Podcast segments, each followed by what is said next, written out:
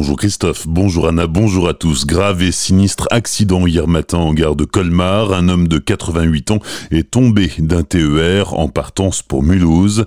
Il aurait réussi à ouvrir malencontreusement l'une des portes du train avant de tomber, glissant la jambe dans l'espace entre le train et le quai.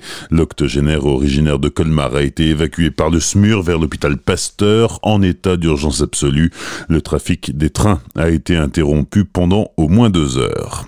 531 malades du Covid-19 sont toujours pris en charge dans les hôpitaux alsaciens. Parmi eux, 19 sont en réanimation. Aucun nouveau décès n'est à déplorer pour la journée d'hier. Sept personnes ont pu regagner leur domicile et aucun nouveau malade n'a été hospitalisé, selon les chiffres de Santé publique France hier soir.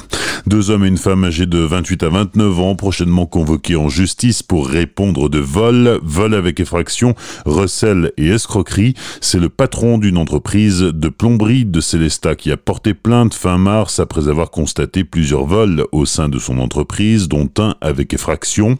Les faits ont duré sept mois et le préjudice est énorme, 51 000 euros de matériel sanitaire et de chauffage. Parmi les trois suspects, un ancien employé de l'entreprise qui a été licencié en début d'année. Il avait monté un véritable business en revendant le matériel volé sur Internet.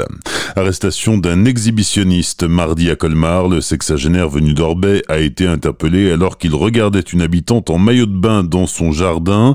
Surpris par sa victime, l'homme était en train de se masturber tout en regardant à travers un télescope. Il a expliqué aux policiers qu'il venait squatter les jardins du quartier pour bronzer. Il sera prochainement convoqué en justice. Gros dégâts des eaux au centre médico-social de l'assurance maladie du Haut-Rhin à Colmar. Plusieurs centaines de mètres linéaires d'archives ont été touchés. Une rupture de canalisation s'est produite au niveau moins 1 de l'immeuble hier matin.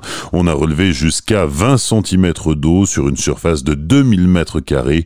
Les pompiers ont mis plus de 5 heures pour pomper l'eau. Certaines archives sont perdues et devront être détruites. Pour celles qui sont encore récupérables, il faudra attendre qu'elles aient séché avant de pouvoir les remettre en ordre. Ça y est, le parc du Petit Prince rouvre enfin ses portes dès demain. Bien sûr, toutes les restrictions sanitaires seront respectées. Le port du masque sera obligatoire et quelques attractions resteront fermées. Les précisions de Jérôme Giacomoni, le cofondateur du parc. On a fait extrêmement attention aux mesures de sécurité. Donc je m'adresse aux plus fragiles. On a tout fait pour que vous soyez en totale sécurité. On a appliqué toutes les mesures demandées par le gouvernement. Alors aujourd'hui, le port du masque est obligatoire dans le parc. On peut espérer que ça se relâche avec la fin de l'urgence sanitaire le 10 juillet. Et bien sûr, il faut cette fameuse distanciation sociale d'un mètre que nous faisons respecter partout. Donc dans les restaurants, dans les attractions. Et c'est la raison pour laquelle on a ouvert le grand cinéma, on a ouvert Planète Sous-Marine, qui sont des salles d'intérieur, mais on n'a pas ouvert les petites salles de spectacle et on n'a pas ouvert les aires de jeu parce que dans les aires de jeu, on ne peut pas voir si les enfants ont une distanciation suffisante. Des propos recueillis par Solène Martin. Le parc sera ouvert tout l'été de 10h à 18h. Pour plus de renseignements ou pour acheter vos billets, rendez-vous sur le site internet parcdupetitprince.com.